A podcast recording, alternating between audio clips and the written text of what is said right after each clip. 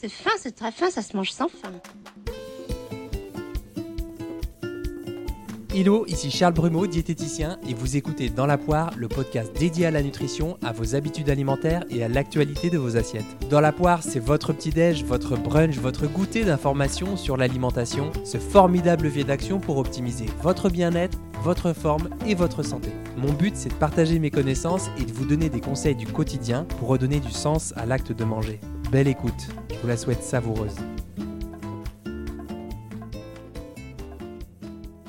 Hello à toutes et à tous, je suis vraiment heureux de vous retrouver pour cet épisode en pleine période de fête. J'espère que vous êtes réunis en vrai si vous n'êtes pas trop par risque ou tout du moins par la pensée. Ah là là là là, mais quelle année, quelle année hein Bon, malgré la situation qui... Vous savez, moi je crois pas qu'il y ait de bonnes ou de mauvaises situations. Moi, si je devais résumer ma vie aujourd'hui euh, avec vous, je dirais que c'est d'abord des rencontres. Ouais, la question peut être débattue parce que niveau mauvaise situation, je crois qu'on a plutôt été servi. Encore que l'on pourrait arguer que c'est notre manière de réagir à la situation qui pourrait être améliorée.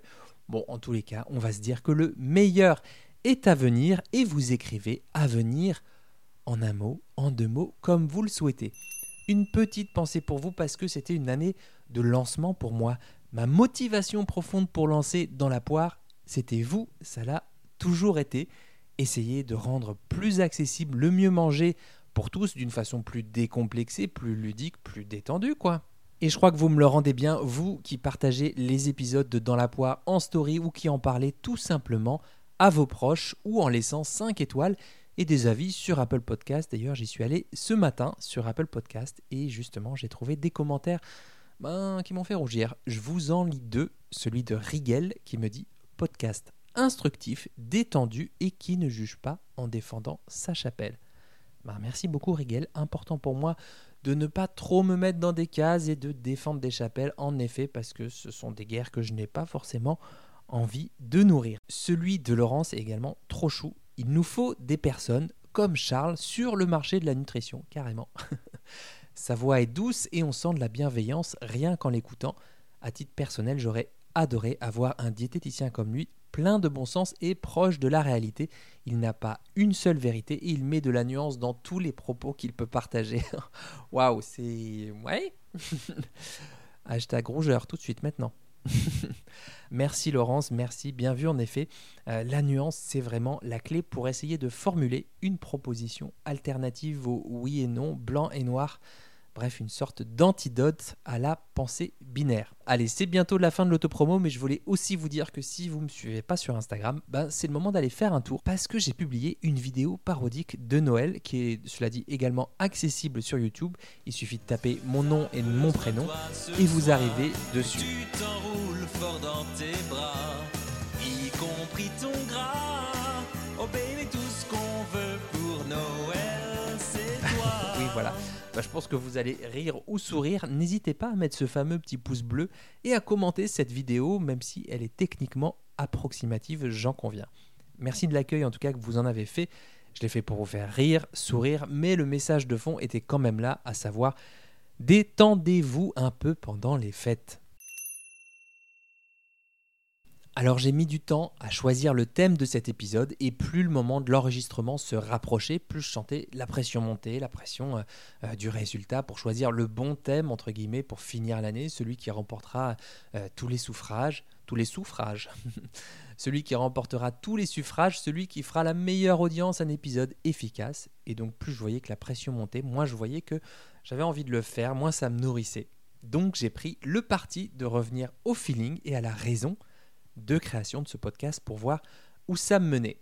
J'ai réécouté donc le premier épisode. Ah, tu pas dans la poire. Eh ben maintenant vous y êtes. Manger en conscience. Et le premier mot, c'est manger. Je crois que c'est la raison pour laquelle j'ai créé ce podcast, parce qu'on est toutes et tous des mangeurs et des mangeuses, des mangeurs et mangeuses vigilantes, compulsives, tendres, automatiques, contrôlantes, jugeantes, accueillantes, conscientes, vivantes humaine également. Voilà, vous avez vu, je me mets un peu à l'écriture inclusive avec plus ou moins de réussite, comme vous pourrez le constater. Je préfère ce terme-là hein, de, mangeur, mangeuse, à celui de consommateur, consommatrice, qui consomme donc des produits, des denrées. Il consomme, Consommer, c'est c'est le fait de mener une chose au terme de son accomplissement. Donc, quelque part, on pourrait aussi dire que l'on consomme l'acte de manger. Alors, vous le savez, depuis que vous m'écoutez, ben, manger, c'est bien plus, bien, bien plus que ça. De toute façon, tu les vois tous. hein. T'as qu'à voir à la télé, les mecs, ils ont pas de ventre. On sait même pas s'ils chient. Ah, c'est pas les mecs qui peuvent casser des chiottes comme moi. Voilà, amis de la poésie, bonsoir, merci GG. On mange pour deux raisons, principalement. Par besoin d'abord, ce besoin il est régulé par le système des sensations alimentaires. Là, je vous renvoie à l'épisode 4 de Dans la poire sur les sensations alimentaires, la faim, le rassasiement, la satiété. Au passage, petite info, c'est cadeau. On estime qu'un humain peut tenir environ deux mois sans manger s'il continue à s'hydrater correctement. Bon là, on est clairement sur de bonnes réserves. hein. Vous avez pas faim? Non. J'ai faim. J'ai faim, j'ai faim, j'ai faim, j'ai faim, j'ai faim. j'ai On faim, peut, j'ai on faim, peut se j'ai tutoyer j'ai faim. Ouais. C'est sympa. T'es lourd. Mais j'ai quand même faim. Et on mange aussi par envie. C'est l'autre système de régulation, celui des envies de manger émotionnelles. Il peut arriver qu'on soit traversé par un inconfort, une émotion compliquée à faire passer, et on se dirige vers un aliment plus riche. J'en parlerai nettement plus en 2021, c'est promis. Je sais que c'est un thème qui vous tient à cœur. Et puis on mange aussi pour partager un bon moment entre proches, pour se mettre des émotions sensorielles en bouche, pour faire passer le temps, parce qu'on s'ennuie, pourquoi pas mais aussi parfois pour se venger, se calmer, s'apaiser. Bref, on mange pour plein de raisons en fin de compte. Il y a une question que je pose fréquemment à mes patients, beau lapsus, à mes patients, pas mes passions, très très beau lapsus que je vais laisser dans l'enregistrement. C'est qu'est-ce que c'est pour vous manger? En fait, cette question, elle m'aide à m'orienter dans la prise en charge selon les mots du patient ou de la patiente qui sortent en premier. Parfois c'est plaisir, parfois c'est partage, c'est passer un bon moment, c'est donner à l'organisme ce dont il a besoin. Bref, c'est assez instructif pour dérouler le fil rouge. Et donc je vous la pose à vous cette question et je pense que c'est une question utile, vraiment très utile pour vous en cette fin d'année. Pourquoi je mange? Qu'est-ce que c'est pour moi manger? Je pourrais vous laisser comme ça, au milieu du guet, tranquillou, mais si on veut faire l'exercice de manière un peu plus structurée, je vous demande de prendre une petite feuille de papier. Dressez un tableau, d'abord, première colonne, qu'est-ce que c'est pour moi manger? Sans réfléchir, hein, laissez les mots se coucher sur le papier. Ouais, je suis à la vieille école, je suis pas encore sur le smartphone, mais vieille école, ça passe aussi, c'est sympa la plume de s'y remettre de temps en temps. Voilà, laissez les mots se coucher sur le papier, c'est ceux qui sortent les premiers, notez-les, saisissez-les, relisez-les. Ensuite, deuxième colonne, pour aller un peu plus loin, qu'est-ce qui fait que c'est si important pour moi manger Ou qu'est-ce qui fait que c'est si important pour moi de manger par besoin, par envie, par plaisir Voilà. Pourquoi? Ben Parce que derrière tout ça, il y a vos valeurs, vos motivations profondes, si vous préférez. Derrière cela, il y a peut-être prendre soin de soi, prendre soin de sa santé, faire sa part de colibri pour mieux manger au service de la nature, pourquoi pas, ça, ça vous regarde. Ces valeurs, donc pour vous aider un petit peu, c'est quelque chose de large, de positif, de non centré sur le résultat. C'est quelque chose auquel on croit, quelque chose qu'on fait sans qu'on nous regarde, quelque chose de profondément nourrissant pour vous versus ce que les autres attendent ben, de vous vis-à-vis de l'image qu'on donne, de notre classe ou de notre posture sociale. Je déteste la chasse. Je suis pour la chirurgie esthétique. J'ai milité pour l'avortement.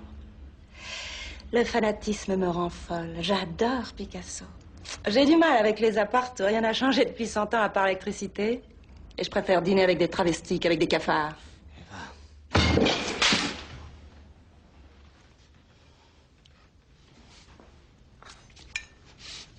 Bravo. Une minute de plus, c'est. C'est moi qui allais vous en mettre une.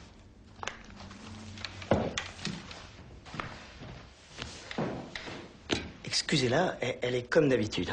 Petit tips au passage, quand on se dit il faut, je dois, c'est qu'on est plutôt dans la contrainte que dans quelque chose qui nous nourrit vraiment. Par exemple, quand on s'engage auprès d'une association pour se donner bonne conscience ou pour le dire sur les réseaux, mais que la cause défendue ne nous touche pas plus que ça. Hein voyez de quoi je parle. Ensuite, troisième colonne, les actions, les comportements que je pourrais mettre au service de ces valeurs.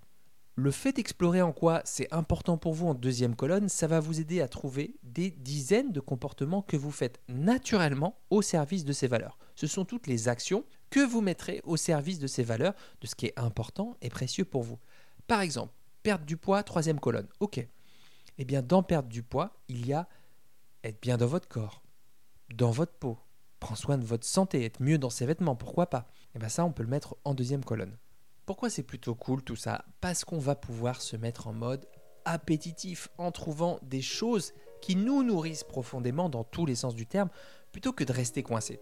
On va pouvoir trouver des comportements qui améliorent notre équilibre personnel. Par exemple, je me pèse tout le temps, je fais très attention à ce que je mange pour ne pas prendre de poids. Ok, je vois que la question du poids a l'air très importante pour cette personne comme des milliers, des millions d'autres personnes, c'est super important pour elle. Ok.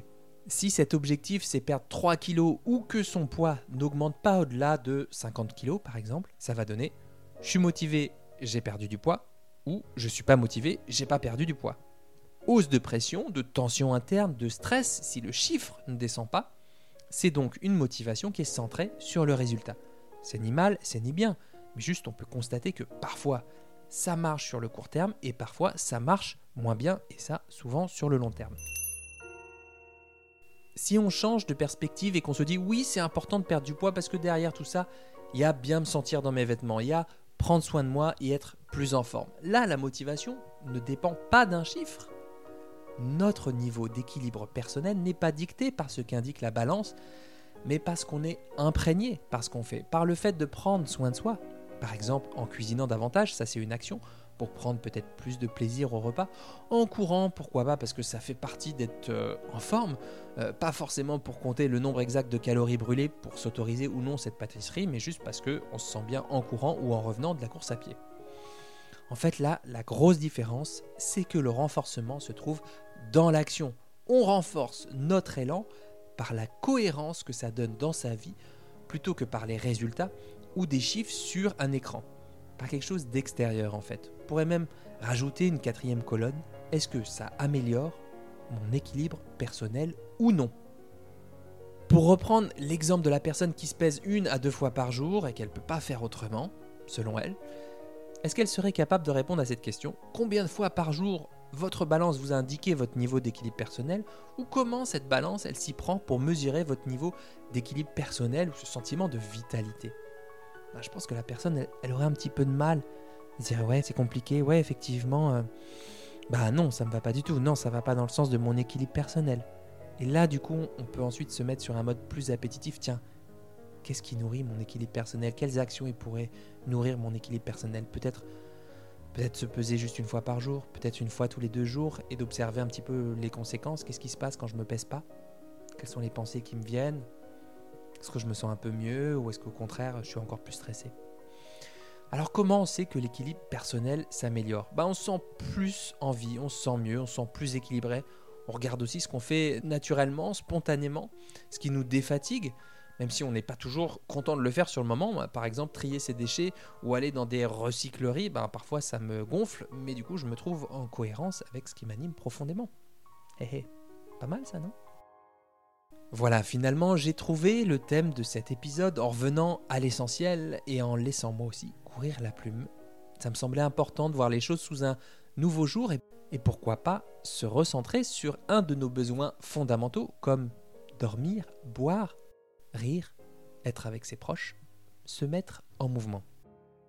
Je vous laisse sur ce mot-là, le beau mot de mouvement, car nous sommes des êtres de mouvement et de renouvellement comme certaines de nos cellules qui se renouvelle d'ailleurs très régulièrement. Je vous souhaite à toutes et à tous une année de mouvement, de liberté, une année d'essai, d'élan et bien sûr de folie douce qui m'accompagne parfois.